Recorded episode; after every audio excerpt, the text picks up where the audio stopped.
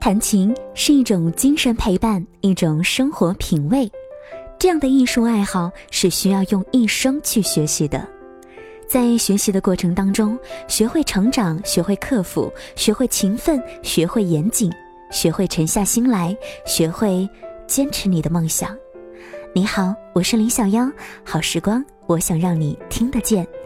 今天在节目当中，想跟你分享一个关于餐馆老板娘和钢琴的故事。这是一个真实的故事。这位餐厅老板娘在年轻的时候从深圳嫁到香港，后来随老公到了英国。为了生计，他们到当地的餐厅打工。广东的女孩子都特别能吃苦。不久，她在餐厅做的已经不但可以养家糊口，还攒下不少钱，于是便和老公在伦敦的唐人街开了一家餐馆。谁想越做越好，他们一口气开了两三家，后来移民到西班牙，又把餐厅开到那里。中年夫妻俩荣归故里，回到香港，买了十多家物业，又盘下了跑马地的一家豪华餐厅。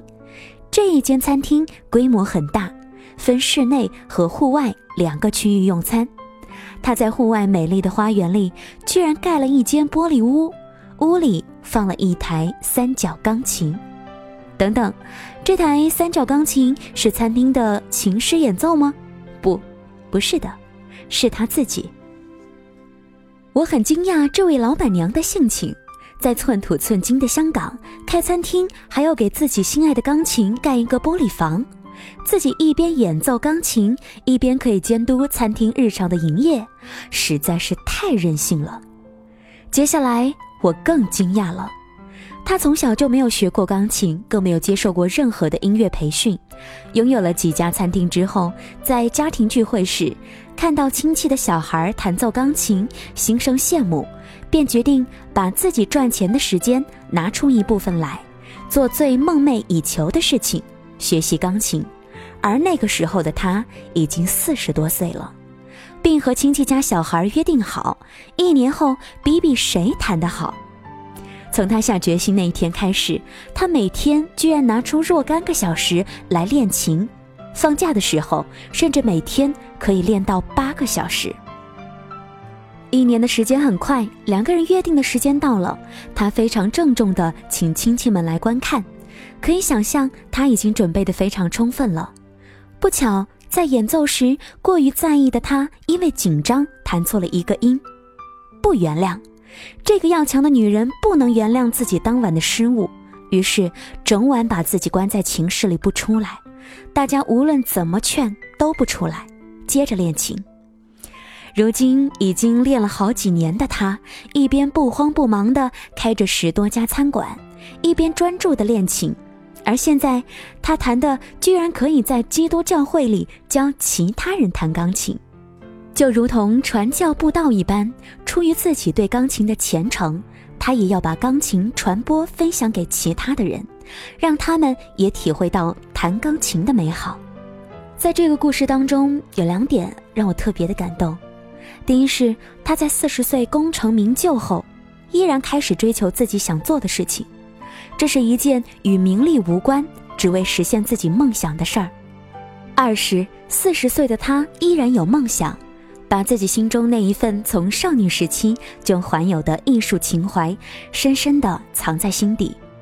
无论是青年时期的艰辛创业，是人到中年的意气风发。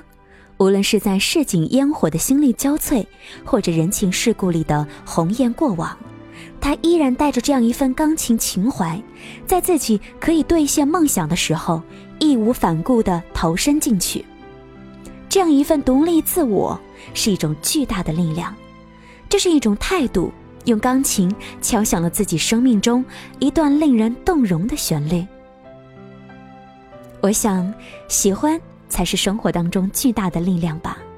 不论此刻的你年龄是多少，这一份热情可以保存很久很久。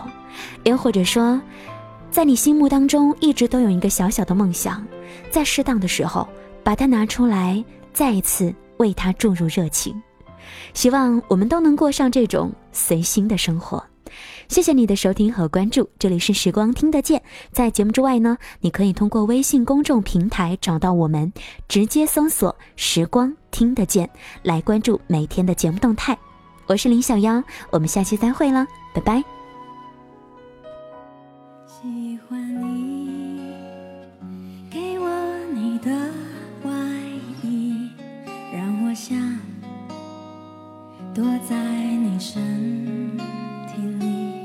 喜欢你借我你的梳子让我用柔软头发吻你。喜欢你车窗上的雾气仿佛是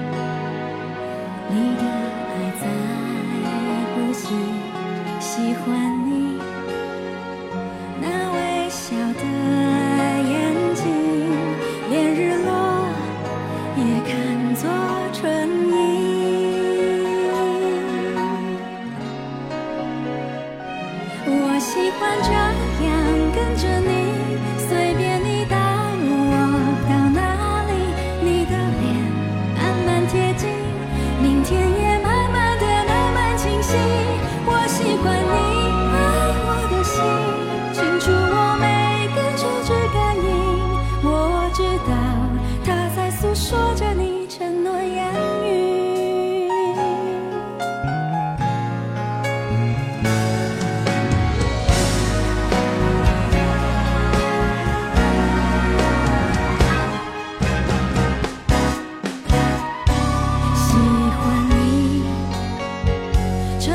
上的